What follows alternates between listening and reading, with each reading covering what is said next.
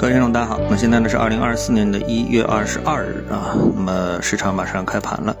那投资者呢，第一关心的肯定还是 A 股市场啊，到底会怎么走啊？那么我们看到目前的市场呢，时不时的呢，呃，就是在连续下跌之后啊，或者说出现大幅下跌之后呢，那市场呢里面就会有一股神秘的买盘啊，将这个市场呢重新呢这个拎起来啊，从而呢给这个投资者啊带来一些新的期望啊。那么市场呢，也不是像这个二零一五年一样的动不动呢就出现这个千股跌停啊。呃，尽管大家对后市可能在技术上是比较的悲观啊，但是呢，在操作上好像似乎又没这么多可怕，那没有那种特别强大的啊突然的这种心理的压力啊。那我今天看到一个解释呢，我觉得这个解释呢还是蛮有道理的啊。那就是呢，我们的国家队呢，实际上也是经过这么多年的磨练啊，也已经是非常有经验了。啊，这个经验在哪里呢？就是说，呃，一个市场啊，它当要它要出现下跌的时候，实际上是可以无量下跌的，就是千股跌停，实际上就是无量下跌。那每天直接封跌停，对吧？啊，这不需要成交量。那呃，所以呢，传统的技术分析理论里面，在这一点里面，比如说什么价跌量增啊，放量下跌啊，这其实呢，只是啊，还是在这个市场当中，就是多空有分歧的情况下面才会出现啊。一旦说多空达成了一致，没有分歧的时候，那无论是涨还是跌，其实都是不需要成交量的。那就是买的人买不进啊，抛的人不想抛，那就是涨空涨。然后跌的时候呢，那么。这个抛的人抛不掉啊，那么下面呢又没有人想买，那这个时候呢就是无量空跌啊，这是很正常。那么所以呢，现在国家队呢，它在这个市场当中所起到的作用呢，实际上就是提供流动性啊，让这市场呢不要直接进入到崩盘。啊啊！一旦这个信心缺失，向下下跌，下面又没有接盘嘛，没有这个有力的啊实质性的接盘呢，市场可能就会出现崩盘式的走势。就是这种走势在历史上出现过吗？出现过，二零一五年。所以呢，一定程度上就是为了避免重新啊重蹈这种悲剧，所以呢，这个国家队来提供的是什么？是流动性啊，它并不是来提供市场开始反转的力量。那市场反转需要多方面的这个就是呃因素的刺激啊，光有。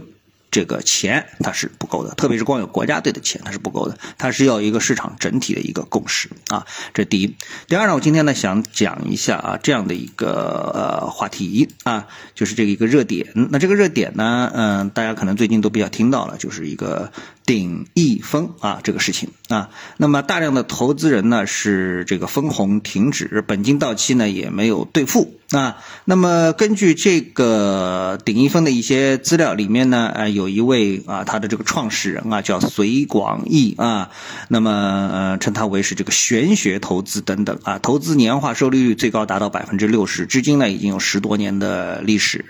然后呢，呃，根据他的内部宣讲文件呢，在全国的投资者。呢是达到了五十万人，管理的资产规模呢超过了一千亿的港币啊等等。那么呃这里面首先啊第一啊我们当看到这些数据啊这个包括这个人的形象的时候呢，我第一反应啊就是这个庞氏骗局的大师啊这个麦道夫，美国的这个麦道夫啊就是就这这么一个概念啊，就是说给你什么投资年化百分之六十，然后给一些固定的收益啊，那这个。啊，就就是一个麦道夫啊，但是呢，由于呢，我们说这个投资人啊，就是说普通人啊，他们的认知啊，总是出现一种层次的这个这个阶梯啊，大家对一个事物的认知啊，肯定会出出现一个很大的分歧，对吧？那么大家都知道，现在网上其实呃各种这个战队、各种撕裂是非常厉害的啊，这个俄乌啊，这个哈以呀啊等等啊，都是这个分歧非常的这个厉害，对吧？啊，那么也就是说呢，人的认知其实是可以做到。啊，完全的对立的啊，所以呢，当这个出现啊，我们就是说做这个证券行业的人，显而易见的会觉得这是一个显而易见的啊，它是一个这个骗局的时候啊，是个麦道夫式的骗局的时候，庞氏骗局的时候，那但是呢，这个世界上还是有这么多人啊，会去投资这东西啊。就一方面我们看到啊，像我们的这个私募基金经理啊，想拉一些资金，拉一些合格投资人来这个买自己的产品啊，那是难上又难啊，要组织一个几千万的产品。啊，这个难度是非常常的高啊！证监会这个横一个监管，竖一个监管，但是呢，哎，却有那么一千亿啊规模，动不动就是上千亿规模、几百亿规模的资金啊，投在这个呃，我们说这个庞氏骗局里面，那呃，投在 P to P 里面啊，可以说是呃，这个血本无归啊！这种这种认知上的割裂啊，我一直是让我觉得非常的令人吃惊啊。那么在这个事件当中啊，也就是。顶一分的这个事件当中呢，一个最新的分析是说，就是说你哪里哪哪来这么多钱去投，对吧？但就是说你能哪有这么多钱投啊？结果呢，那么呃就有这么一个分析，说是什么呢？就是网上的小作文分析是什么呢？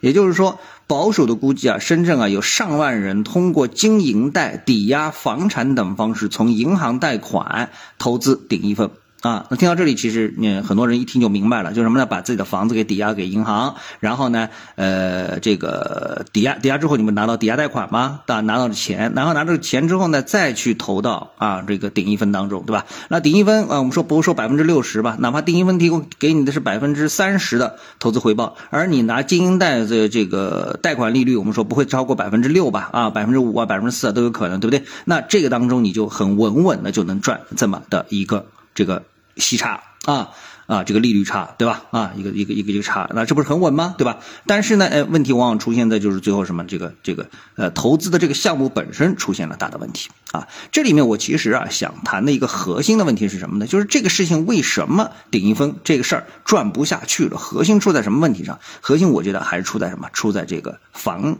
价的下跌上面。啊，出在房价的下跌上面，因为这个房价的不断的一个下跌啊，那么它其实就等同于零八年啊美国的次贷危机，啊，那美国的次贷危机是怎么发生的呢？虽然它是一个银行的啊这个产品设计出来的一个产品，它呢，但是呢，它的这个所依靠的底层资产啊，捆绑的底层资产呢是美国的房价。啊，那美国的房价在经过了连续上涨之后，它也会出现下调啊，甚至于是大幅的一个下跌。那么一旦下跌之后呢，那跟它捆绑的啊这些这个呃产品啊，理财产品也好啊，金融产品也好，金融衍生产品也好，加了杠杆的东西也好啊，就会出现啊一种出清的压力。啊，所以呢，这个呃，作为一个庞氏骗局，它需要不断的新的资金去进入啊。如果说房价一直不断的在上涨，那就一直有不断的人认为自己，哎，我很有钱嘛，对吧？啊，我有大量的可抵押资产，然后呢，可抵押的大家就是一片就是说什么这个充满了一股正能量啊，然后就跑到银行去，信满信心满满的把房子抵押了，拿出钱来再投资啊，觉得这是一个正循环啊。但是，一旦房价下跌之后呢，那有人在考虑了，哎，我即使是从这个顶泰丰里面啊。能够拿到这个收益，但是呢，哎，挡不住啊，这个收益啊，啊，这个我的房价在下跌，而且下跌的幅度非常大。啊，这个不是说几个点的下跌，可能是几十个点啊，三个十个点、四十个点、五十个点的下跌。这时候大家第一反应是什么？我先把钱拿回来，先把房子的这个钱给还掉啊，等等之类的啊，去把自己的这个风险给降低。但是当你去降低风险的时候，实际上就把顶一峰的风险给暴露出来了。这个跟美国的次贷危机实际上是，呃，就是说有非常非常大的这个可。重复性啊！我为什么说这一点呢？其实我并不是啊，这个关心顶一分到底如何，因为这事跟我一点关系都没有，对吧？但是我们作为关心财经的这个呃人士啊，我们这这这这，不管是你听众还是我自己本人，我们对于关心财经的人来说，整个房地产市场的这个萎靡啊，房价的不断的下跌，它背后能够牵涉出到底多少啊这个。